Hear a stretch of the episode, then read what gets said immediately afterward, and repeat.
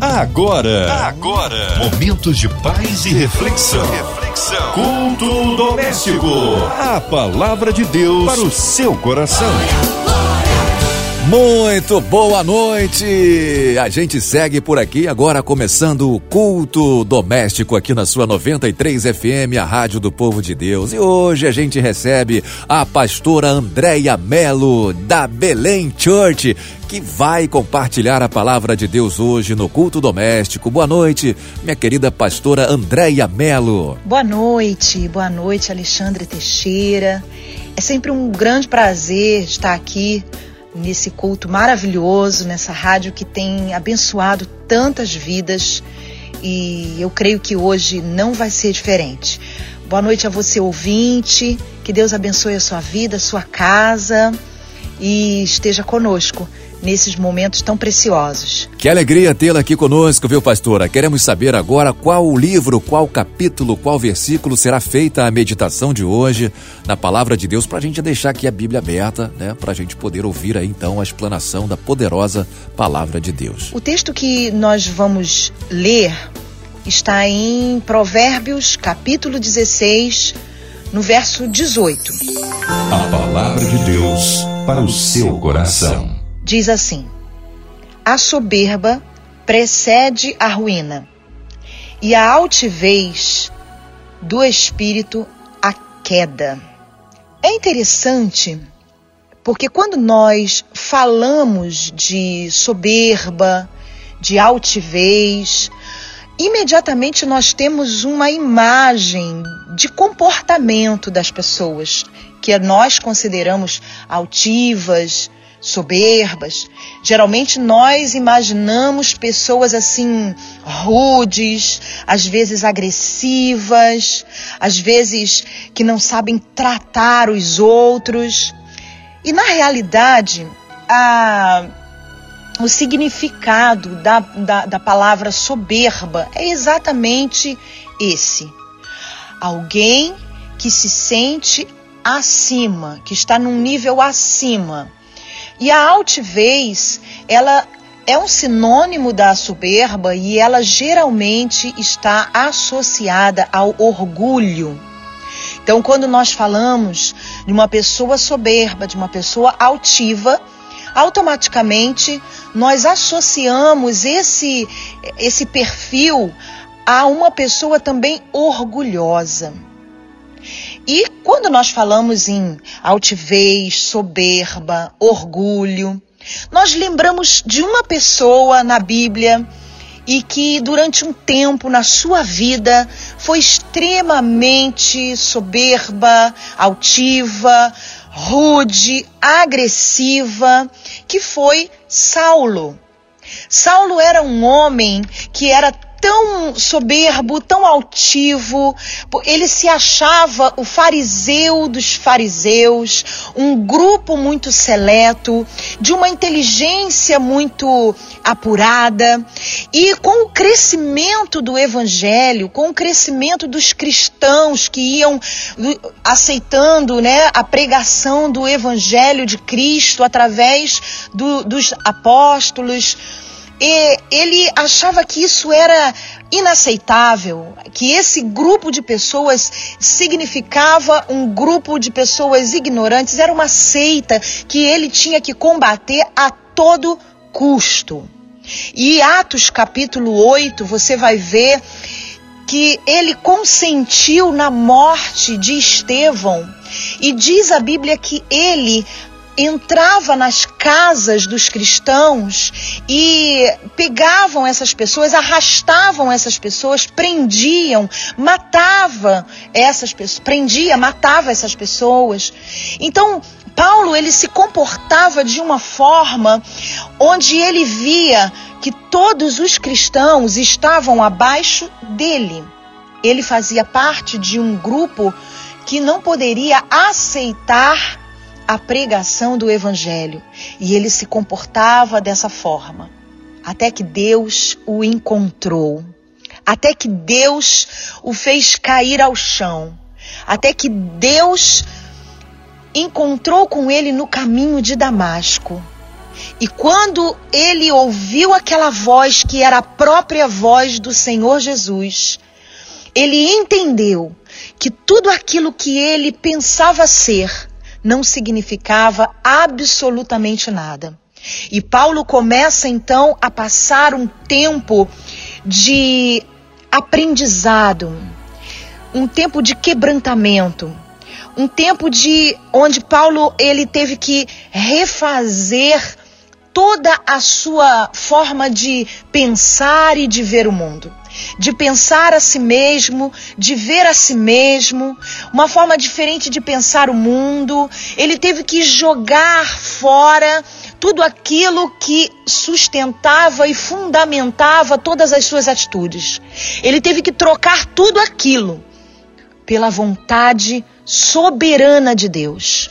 Mas isso foi feito de uma forma não simples. Não foi algo é, muito simples, algo que mágico, como dormiu de um jeito e acordou de outro. Não. Foi dia após dia. Quando Deus, ele separou o homem, o profeta que foi lá falar com ele, ele disse o seguinte: "Olha, vai lá, fala com ele e mostra para ele o quanto ele há de sofrer por mim, pelo meu nome". Então, Deus ele já revela o processo pelo qual Pedro teria que passar para que toda a sua vida fosse transformada completamente. Aquele homem soberbo, aquele homem altivo, aquele homem que é, pensava saber de tudo, ele teve que morrer para que um novo Paulo, que dizia que não vivia mais, mas Cristo vivia nele. Aquele Paulo que dizia que toda a sua sabedoria, toda a sua justiça era como trapos de imundícia, que esse Paulo teve que renascer, mas o outro Paulo precisou morrer. Mas será que todos os altivos, será que todas as pessoas que nós consideramos soberbas, altivas, elas têm um comportamento é, assim agressivo, rude, duro? Será? Não, nem sempre.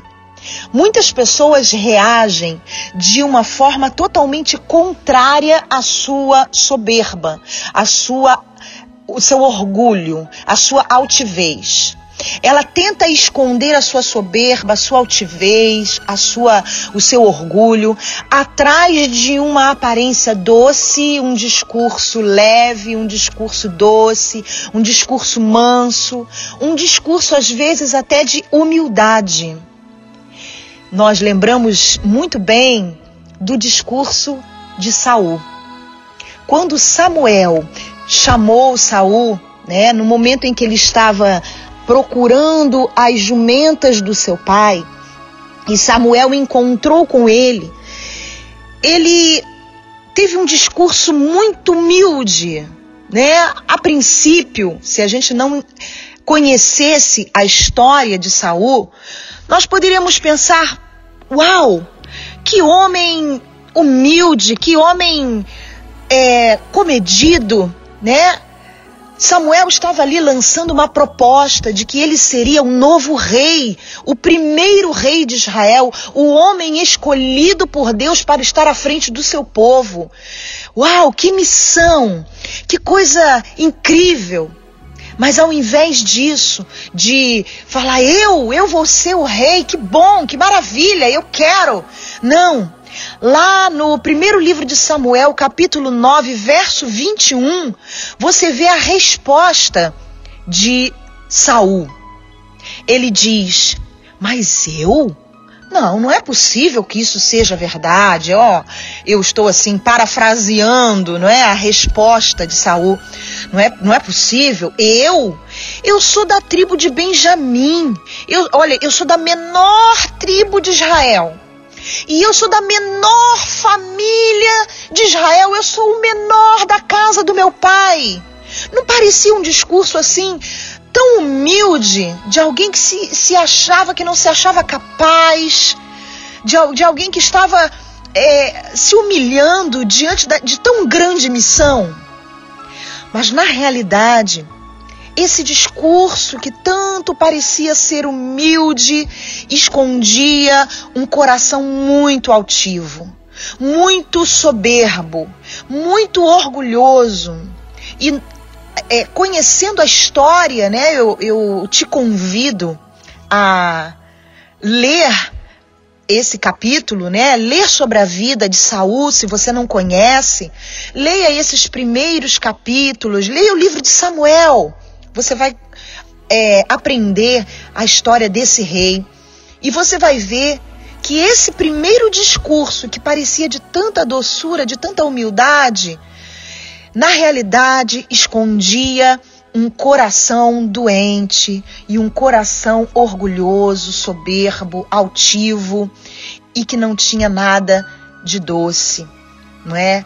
Samuel, Saul foi ungido rei e durante o seu reinado ele se mostrou muitas vezes um homem é, muito orgulhoso, muito soberbo, ele usava as pessoas que estavam à sua volta, ele, ele tinha medo de perder aquela projeção, o seu lugar de rei, ele não valorizava a, a, a, a forma como o, o, o, sacerdote deveria oferecer o sacrifício, ele se colocava na frente para oferecer, porque o, o, o Samuel estava demorando para chegar, então ele mesmo se sentia capaz e ele mesmo oferecia, ele, ele impedia o seu exército de, de se alimentar num, num manancial de mel vindo de uma, de uma guerra guerra, porque ele queria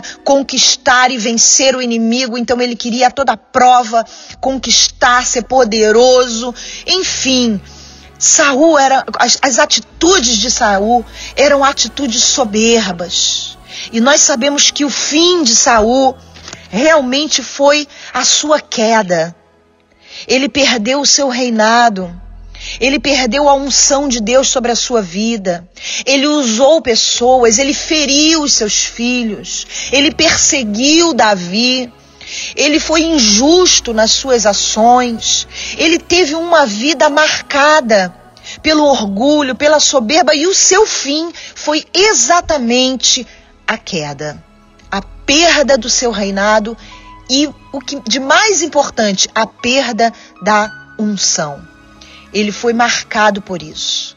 Então, o que eu quero dizer para você é que a soberba, o orgulho, é algo que está muito ligado à nossa construção emocional e não somente ao nosso comportamento. Quando uma pessoa ela é soberba, mas ela age de forma reativa, em algum momento aquilo que está dentro do seu coração virá à tona. Porque a boca fala daquilo que está guardado no coração. Se existe soberba no seu coração, em algum momento você não vai conseguir disfarçar. Nem as suas palavras doces vão conseguir disfarçar. Nem você se colocando abaixo das outras pessoas vai conseguir disfarçar. Nem você ficando quietinho no seu cantinho vai conseguir disfarçar. Em algum momento, alguma situação vai tocar naquela área mais frágil da sua vida. E o conteúdo que está no seu coração vai vir à tona. E as suas atitudes é que vão demonstrar exatamente se você é humilde ou se você é soberbo. As tuas atitudes elas vão demonstrar qual o lugar que você vai chegar. Você pode ter uma palavra que para as outras pessoas parece uma palavra de uma pessoa soberba, assim como Paulo, em algum momento na sua vida, ele falou: Olha, quando estavam questionando a unção e o seu ministério, ele falou assim: Olha, é, fome, muito mais eu naufrágio, muito mais eu. Sofrimento, açoite. Então, Paulo, naquele momento, estava mostrando toda a sua trajetória que respaldava o seu ministério. E que não era qualquer pessoa que ia derrubar o valor que ele tinha. Porém, ele sabia que tudo que ele era e tudo que ele tinha feito, nada disso seria possível sem a presença do Senhor Jesus na sua vida. Então, ele sabia quem ele era e ele tinha tranquilidade para ser quem ele era, agradando sempre ao Senhor. Mas Saul não. Saul não sabia quem era. Então Saul se escondia atrás de uma falsa humildade. O fim de Paulo, de Saulo, de Paulo, foi ser um apóstolo que pregou o evangelho, sofreu por amor a Cristo, entregou toda a sua vida, sem valorizá-la mais do que ele precisava. E o fim de Saul, por não querer abrir mão do poder e da sua posição, foi a sua ruína. O que está no seu coração? Como você se sente? Quais são os seus medos? O que realmente você sente dentro de você? Sabe que às vezes algumas pessoas, quando nós falamos, olha, você precisa de tratamento, Deus quer mudar a sua vida, Deus quer curar a sua alma, o seu coração. E eu não, eu não, eu, eu estou ótima. Eu, eu já aprendi, eu, já, eu mudei, Deus já, Deus já trabalhou em mim. Eu tenho 10 anos de evangelho, 20 anos de evangelho, 30 anos. Eu sou um pastor, uma pastora, um pregador. Eu sou diácono. Eu sou presbítero.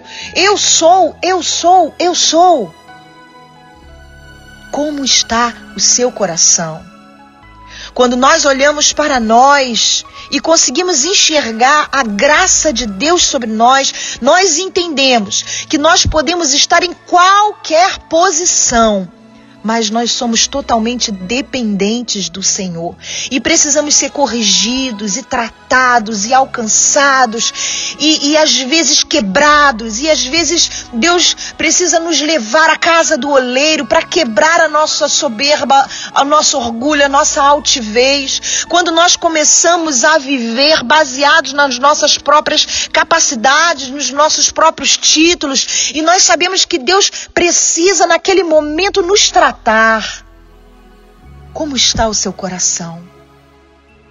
Como você se coloca diante de Deus como um vaso que precisa ser toda, toda hora é, é, é, refeito para ser cheio do Espírito Santo?